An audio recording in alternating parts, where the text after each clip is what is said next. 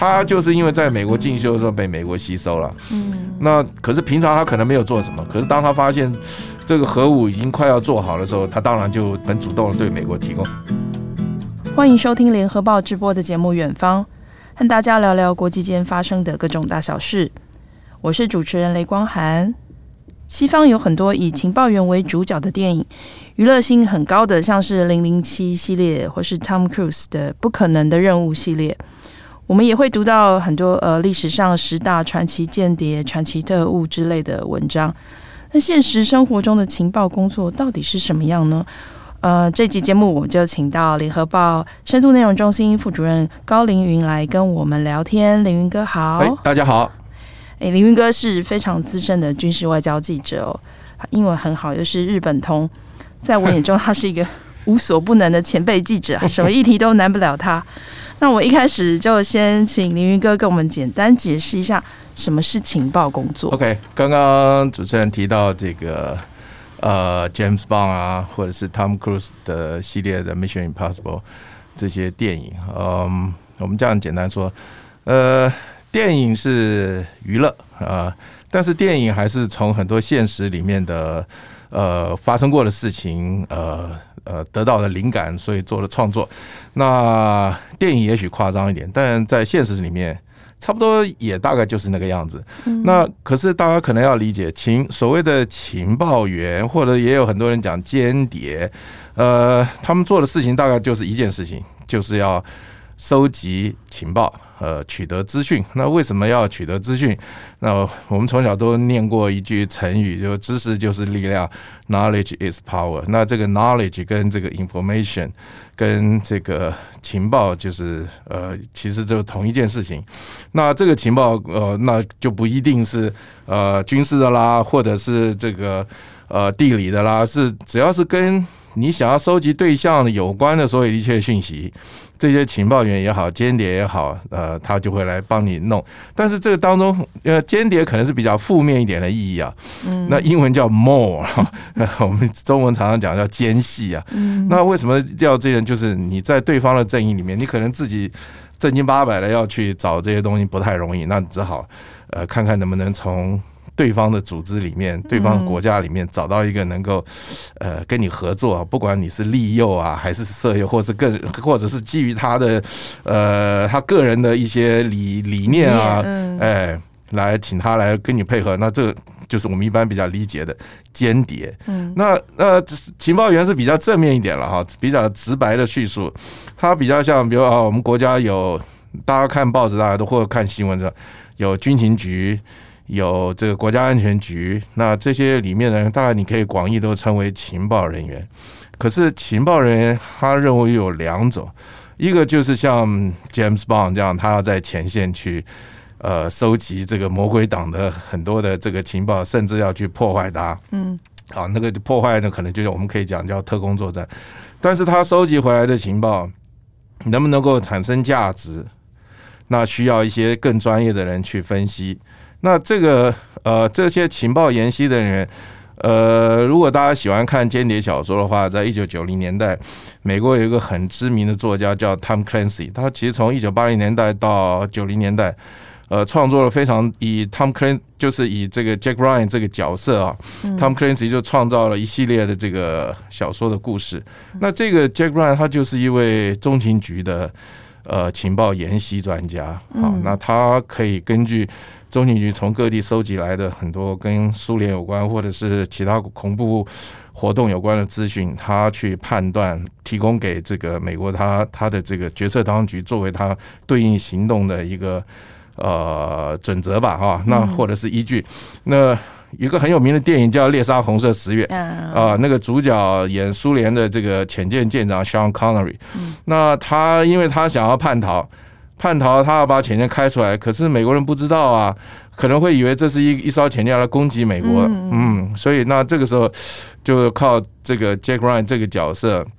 他去根据很多不同的情报来判断这个舰长是要叛逃，而不是要攻击美国，那就呃消就是让可能爆发的美苏的这个呃核武大战呃化为无形，这个这个就是情报员的工作呢，他有很多种，这大概就是其中一个呃典范了。这样，比如说猎杀红色属于是在历史上真实有的故事。呃，当然，当然这个是虚构的故事啊，因为冷，我们知道冷战啊，这个呃，现在当然呃又要开始新冷战了，但是在呃二战之后一直到九零年代的这个几十年的时间里面，美苏之间的这个对峙啊，呃，大家称为冷战，因为没有真的打起来，可是。两方是很紧张的，核武都不断的累积，然后不管是轰炸机、潜舰或者是洲际弹道飞弹，都彼此针对着对方。那呃，在这么高压的情况之下，为什么几十年来并没有真的爆发核武弹？其实就是彼此之间都有做不同的情报。呃，比如说这个美国，它有很多间谍卫星在苏联上空，或者是。台湾人比较熟知的 U 二的高空侦察机飞到苏联上空去看他的这些军武设施，那还有很多的情报员在敌后，或者是用苏联内部的人员吸收作为美国的间谍，来提供一些情报。你要去判断，呃，莫斯科到底他的意图是什么？那了解到他可能哦，他他是为了担心自己被消灭，所以他做了一些这个。呃，比较过当的举动啊，什么？但是他并不是要要真的要毁灭美国，哎，所以你你就你也就不会采取过当的行动。那很多看起来很紧张，但是可以将危机这个事先来化解。那其实回到两岸也是一样，彼此都要做情报的。嗯，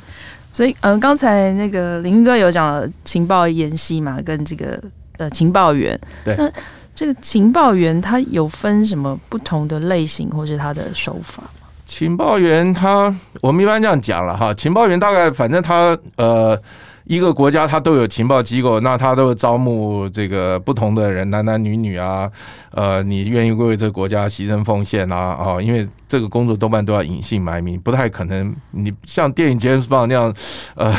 行动很张扬的到四处去啊，那那个是小说，但在真实的社会里面。呃，他如果是情报员身份，他甚至可能还呃用假名，假名，他出国用的护照，呃，上面的名字也不是他的。家里人虽然知道他在哪里工作，可是也搞不清楚他干什么。呃，有很多工作是没办法对外人说的啊，呃，比较低调。但情报员的来源，呃呃，在比如像。呃，CIA 在二战之后美国成立的时候，他用了很多都是耶鲁大学的，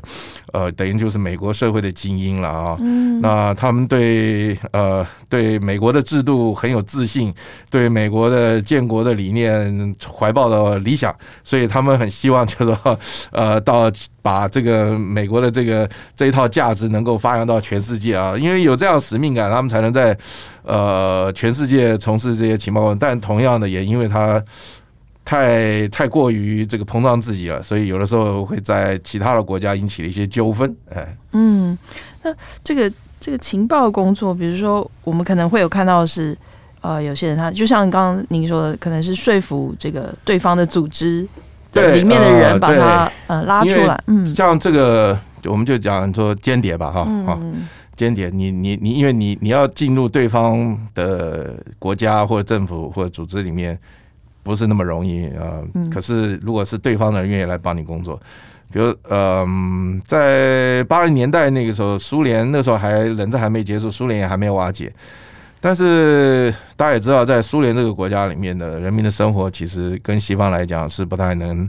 水准是比较落后的。那虽然他们的工业实力没有比较差，可是人民的生活比较差。呃，有一个很有名的间谍叫戈戈杰夫斯基，那这个最近也有他的把他的英文著作翻译成中文，在台北都买得到。那这个人他很重要，是因为他不是被吸收，他是主动跑去跟英国人说：“我要为你工作，我要提供你们呃苏联内部的情报。”那这个人为什么重要呢？他是 KGB 的人。可是因为情报，当然做情报工作都会外派，嗯。啊，像他们属于比较是要到前线去工作的，到情报最前线，所以他，但是也因为外派的关系，所以他能够接触到呃每个大使馆里面比较机密的情报。那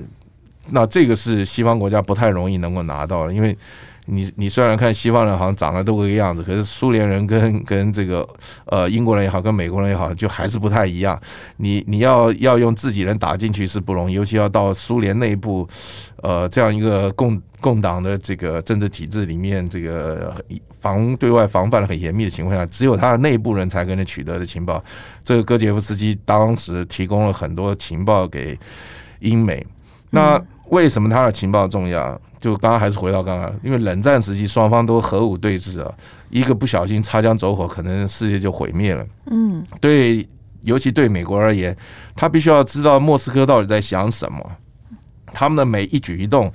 的意义是什么。你不只是收集一个情报，你还要必须判断他的意图。但是这个判断有的时候你也不能闭门造车，或者是凭空想象。还是必须要有一些情报来佐证。那戈杰夫斯基在这个上面，他就补足了这个最后一块拼图。所以，所以很多人说，在冷战时期，尤其在雷根总统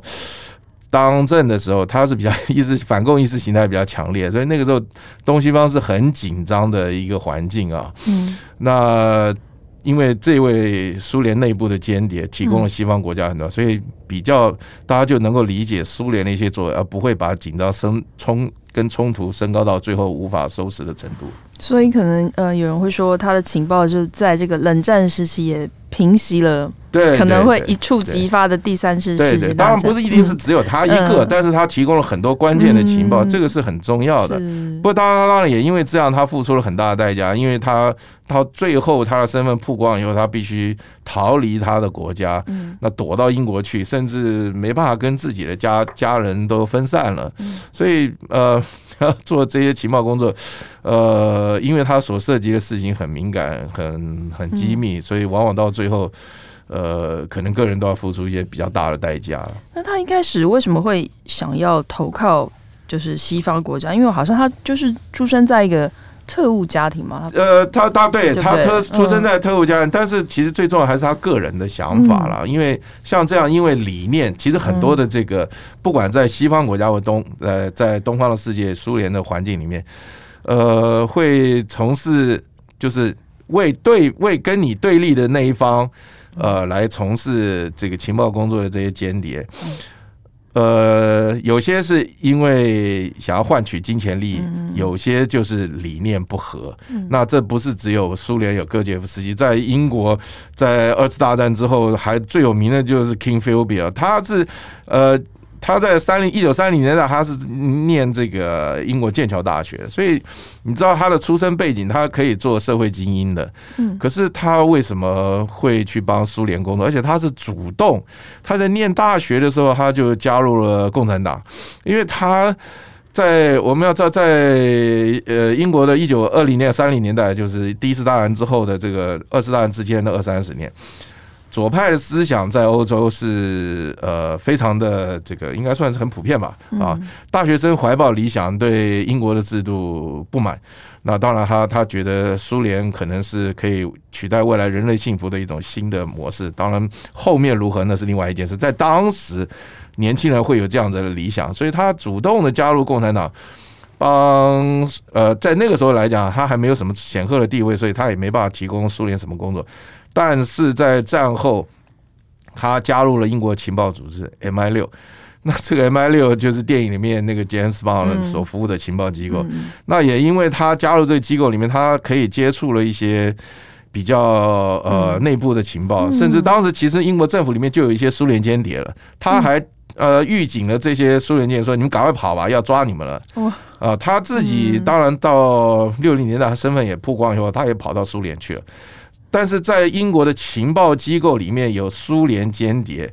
而且工作了二三十年，这个其实对 对西方国家是很大的震撼啊，因为这就造成那美国跟英国又是呃紧密合作的两个国家，那那美国大会想，你英国情报机构里面这么多的这个苏联间谍怎么回事？可是这些人他不完全是说我拿了钱办事，他们。是因为自己的理念，嗯，那尤其这种是比较我们讲说比较可怕吧，因为他是有个信仰，所以他能够坚持，他不是因为利益，嗯，那这样子他他这样的人他在情报机构，他如果为敌方工作，他造成的破坏那是远远大于你能够用金钱收买的人。对，对，我看他刚才他等于是在大学的时候就已经他的心就已经向着这个苏联，对对对对，而且好像是什么什么剑桥五蝶，就好像有五个，对对对对也不止他一个，对，对不对？不止他一个，但是他是比较有名的啊，嗯、而且比呃算是待的比较晚的，因为其他人都先跑掉了。嗯，诶，刚才呃凌云哥有讲到这个，比如说是一些精英啊，或者说对呃这个，那有没有这种说服平民，比如说在某一项这个行动任务里面提供情报？这也算是一种其实一般哈，能够呃。你说呃，能够提供情报或者说协助你，他一定是要能够接触嘛啊。你要真正的是说呃呃，我们讲说泛泛之辈，那是没什么价值的了。呃，可是呢，像呃，我们知道，那当然在第二次大战末期的时候，美国在研发原子弹，其实那个时候，包括这个德国都都有想要在呃。把，因为原子弹的物理原理其实那时候大家都知道，只是说谁有技术把它造出来。那美国先造出来了，但是美国在研发原子弹的过程当中，呃，他可能以为他很保密，其实呃，当时的很多的这些技术的资讯都被呃同情苏联的人科学家泄露给斯大林了，所以那个时候的苏联其实大概都。都有这个呃呃，美国研发这个核武的这些情报，那甚至还有一个科学家，那比较有名的叫 Rosenberg 啊，他这夫妇两个人就为苏联工作，后来被在呃冷战期间、二战后的五零年代被发现了，那抓起来判刑，那夫妇两个都被枪毙，呃，就是判死刑了，电应该是电刑，那但。很多年之后，让很很多人为他们翻案，说他们当时提供给苏联的这些氢弹啊、核武啊研发的情报没有那么重要。但无论如何，就是说，呃，有很多的像这种算是说，他们没有什么没有什么公务员的身份，他们就是一个呃科学家。而这些科学家，他也是因为自己对。他觉得这种毁灭性武器对人类太危险了，如果只有美国有的话，啊、呃，可能会造成很大的危机，所以他们他们要很就是主主动的把这种讯息提供给苏联。嗯，那这种就是说，那当然还是要有人接触他们了啊，他才能够把情报传递出去。嗯，所以等于是接触他们的人，可能就是也是专业的接触他们的人，当然是在美呃，在美国境内这些苏联外交官了啊。那那那其实大家也要知道，就。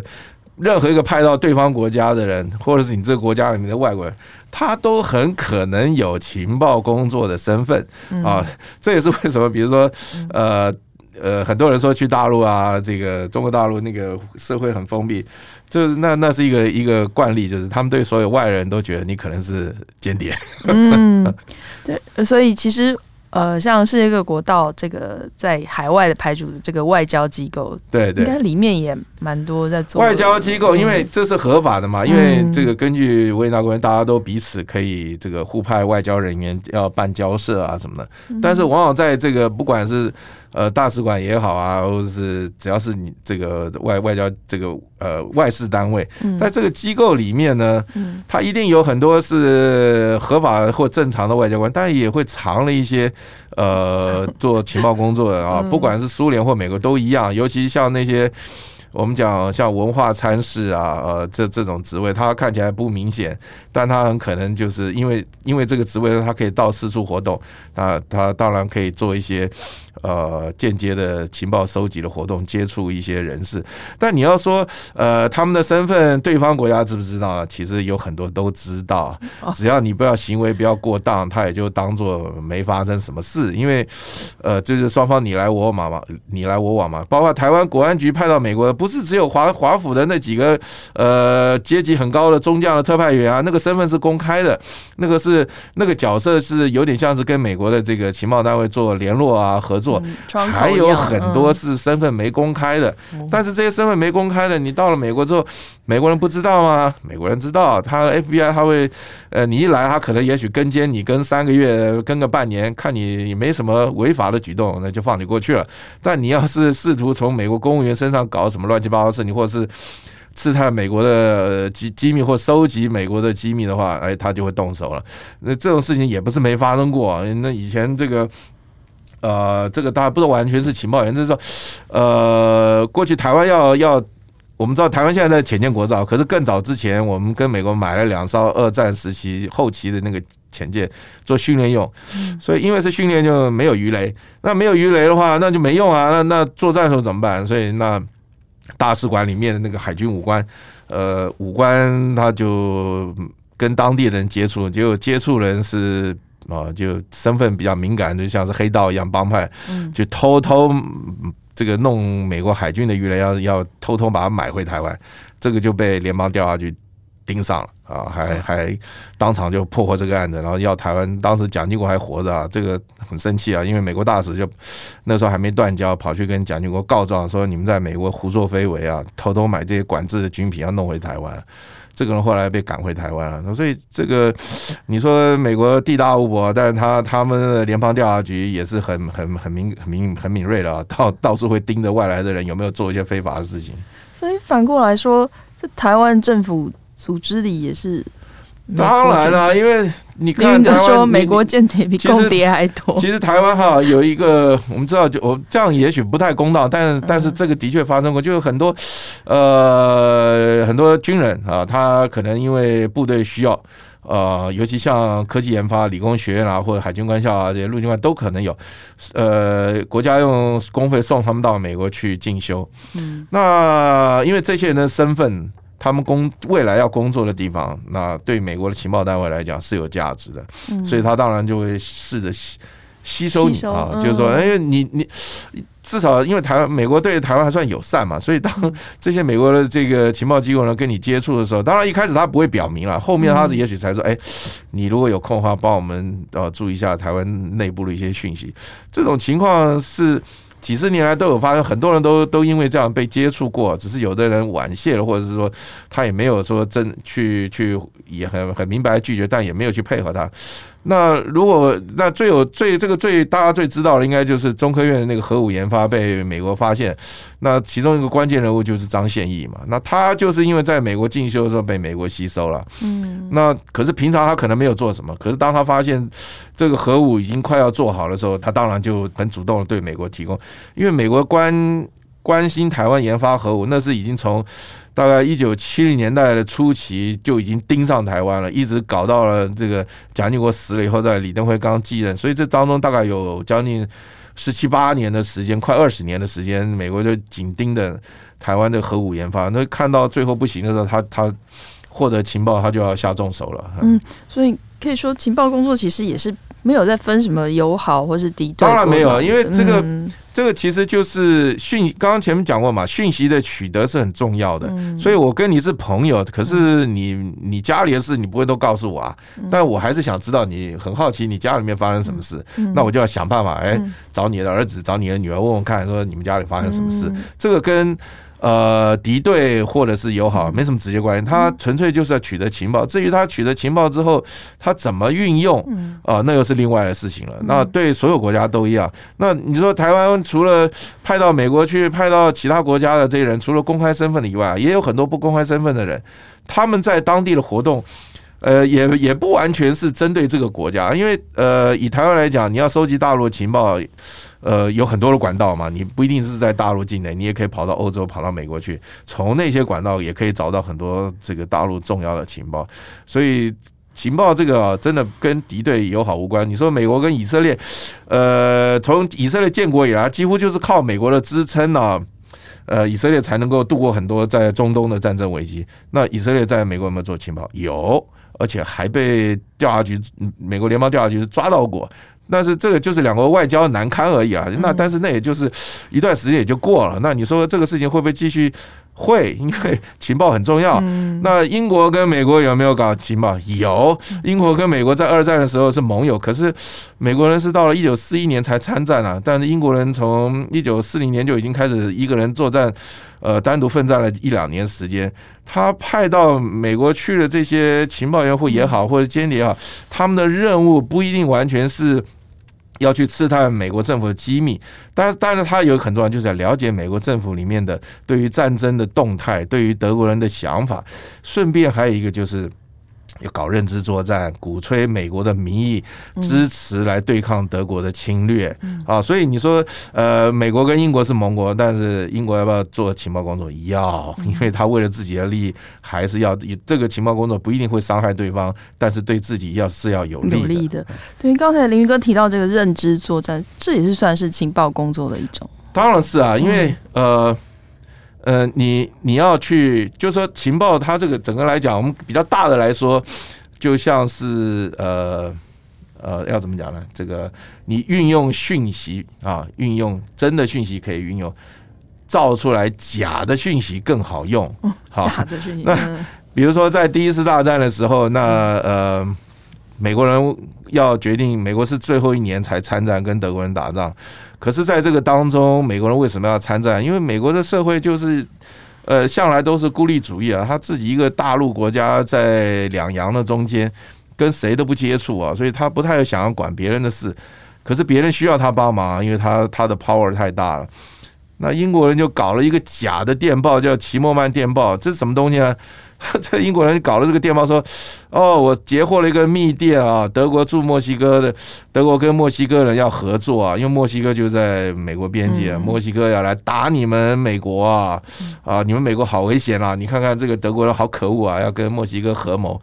其实后来发现这个电报是假的，英国人。”制造的假的，对，英国人弄出来假的东西来吓美国人，来操弄美国的民意，操弄美国的这个政治人物的态度。那那这个是是造成美国参战了一个很一个其中一个原因，不完全是只有这个，但是这是其中一个，这个就是认知作战。你你你，他虽然跟你很友好，是你的盟友没有错，但是他今天一直迟迟不加入战局啊。你要想个办法让他一起跟你卷进来，一起跟你打仗啊！那就用这个东西逼来操弄他的民意，让他们愿意来打。同样的，呃，美国在二次大战跟日本人在作战的时候，当然你说哦，日本偷袭珍珠港，但是你要说美国人到底知不知道，呃，日本要打珍，呃，会攻击珍珠港，他可能不完全掌握，可是。美国人知道，因为当时日军在亚洲，在中国的战场一一直不断的调动军队往往这个东南亚移动，很明显的就是有军要采取大规模的军事行动，只是不知道他跟美国的冲突是会发生在哪里，是是在东南亚呢，还是会在在太平洋的某个岛屿，不晓得。可是罗斯福他就放任这种情况一直在在继续下去。那那但是如如果在那个环境下。罗斯福当然觉得说要跟日本人迟早要打，但是罗斯福如果要决定跟日本人打，这会影响到一件事情：把资源如果用在太平洋了，那欧洲的英国对抗德国怎么办？嗯，所以这个时候，英国的情报人员也好，或者是潜伏在美国社会里面用不同名义的组织也好，这些人他们就有一个要要去行塑他们的这些美国人的想法。告诉他们，你们的重点应该先看到欧洲强大的德国，再把这个眼光转到亚洲的太平洋来。所以，呃，在当时一个很重要的美国的战略的那个转向，很重要的就是先欧后亚，要先击灭德国，再回过头来击败日本。嗯，啊，那为什么会出现这样？就是。透过认知作战的操操作啊，毕竟美国社会在当时来讲还是以欧洲移民白人的后代为主，强调美国跟欧洲的关系，跟英国的特殊伙伴关系。这个特殊伙伴关系到现在还在讲，啊，这个这是一个很成功的认知作战，就透过舆论，对，透过舆论，透过社会上各种不同社会团体的这些呃情感认同也好，呃血缘认同也好，因为当时美国东岸的这些。呃，显要的那个家族，他们很多都是来自英国的后代啊，啊，呃，其实到到现在这个美，你友好国家的这种彼此之间的这个私底下的这种舆论的形成运作，都是这样来的。那包括美国队给台湾很多资源，让台湾很多的大学生到美国去呃念书啦。这个他都是在呃，都不能讲说他是情报作战，但是他在营造一个氛围，在他的这个大的战略之下，营造个氛围，希望你对他友善。嗯，你你说这个呃比较具体，还有一个比较具体的例子，就是在我们知道日本在战后呢，呃，因为战前这个美国、日本的这个呃军国主义的关系，他们对于那些左派或者是共产党，呃，压制的很凶。可是战后日本战败了嘛，那那那个等于是他的政府都垮台没有了。美国人来了以后，就比较是广开言路。那这个时候左派就很很比较猖狂了。可是闹到了一九六零年代，那不行了，因为美日签了安保条约，那个时候在日本社会闹得很凶啊。闹到安信介当首相都下台了，但是要美国人他怎么去化解他在亚洲最重要的盟友日本国内的这些反美的风潮呢？CIA 付钱收买日本媒体，CIA 付钱给日本的这些呃参选的政治人物协助他们参选，当然没有不是天价的金额了，但是用了不少的这些资源，让日本的媒体能够。对左派有一些批判啊，然后呃，让尽量让右派的政治人物能够当选，营造这个亲美的氛围。那这有些是很细致的做法，你你不是经过几十年以后，这个美国的国内部的档案公开，你根本不知道当时发生这些事情。但是这些事情现在你在中情局的呃网站上面，它有解密的过去档案，都可以查得到的。嗯，刚才凌云哥提到这个呃收买媒体哦，我。我也很好奇，媒体记者也可能会是被这个情报组织收买，或者也不一定是收买，就可能是跟你交朋友啦。呃，因为媒体其实记者他为了采访新闻，他接触的也是很广泛。那这样子的工作与这个情报收集其实是类似的啊，只是大家所接触的事物轻重缓急不一样。那情报单位都很喜欢接触记者，因为可以从记者那边拿到很多第一手的资讯。因为毕竟有很多事情是这些情报单位的人没办法直接到现场，或者是呃他们能够取得的。因为你说记者去接触某个人，他可以因为说我是新闻采访，但你今天说你是某个情报单位，你要去找某个人，对方可能就哦哦，这个可能不太方便。所以这个当中呃。媒体的记者跟情报单位有一些互动呢，这个是呃，至少在我嗯这二三十年的记者生涯里面是很常见的。只是说大家那个分际怎么拿捏啊？呃，这这以前很早以前的时候还没有呃，要这样怎么讲呢？呃，就是在台湾民主的运动正在蓬勃发展的那个年代啊，就是党外到民进党初期的时候。那那个时候，我们的情治机关当然很关心这些社会运动啊、政治运动，那他们要怎么怎么去知道啊？对方这些游行啊，或者是要做些什么事，通常都是私下来跟记者打听。你们采访的时候有没有听过什么东西？那当然，现在经过这个国家几十年的发展啊，有些他们跟不同政党、不同政治势力内部都有一些联系的管道，那这种情况就比较敢可以直接来来来询问啊，不像以前就是拉了记者来问说，你知道他们要干什么吗？嗯，我们在电影里常看到情报员假扮各种角色冒险犯难，后勤人员好像敲几个键盘就能够取得各种有用的资料。但是今天听了凌云哥的解释，我比较能够理解哦，情报员要成功执行任务是要经过。非常多的累积，还有许多人的分工合作才能成功，一点都不是什么很精彩的生活。嗯，今天今天谢谢凌云哥呃跟我们的分享，希望有机会呃可以再跟您多聊聊一些呃有关就是国的历史啊这些战史，真的蛮有趣的。谢谢谢谢。在节目的最后，想跟听众说一声，如果您喜欢我们的节目内容，联合开炮已经有小额赞助的功能，欢迎赞助我们一杯咖啡。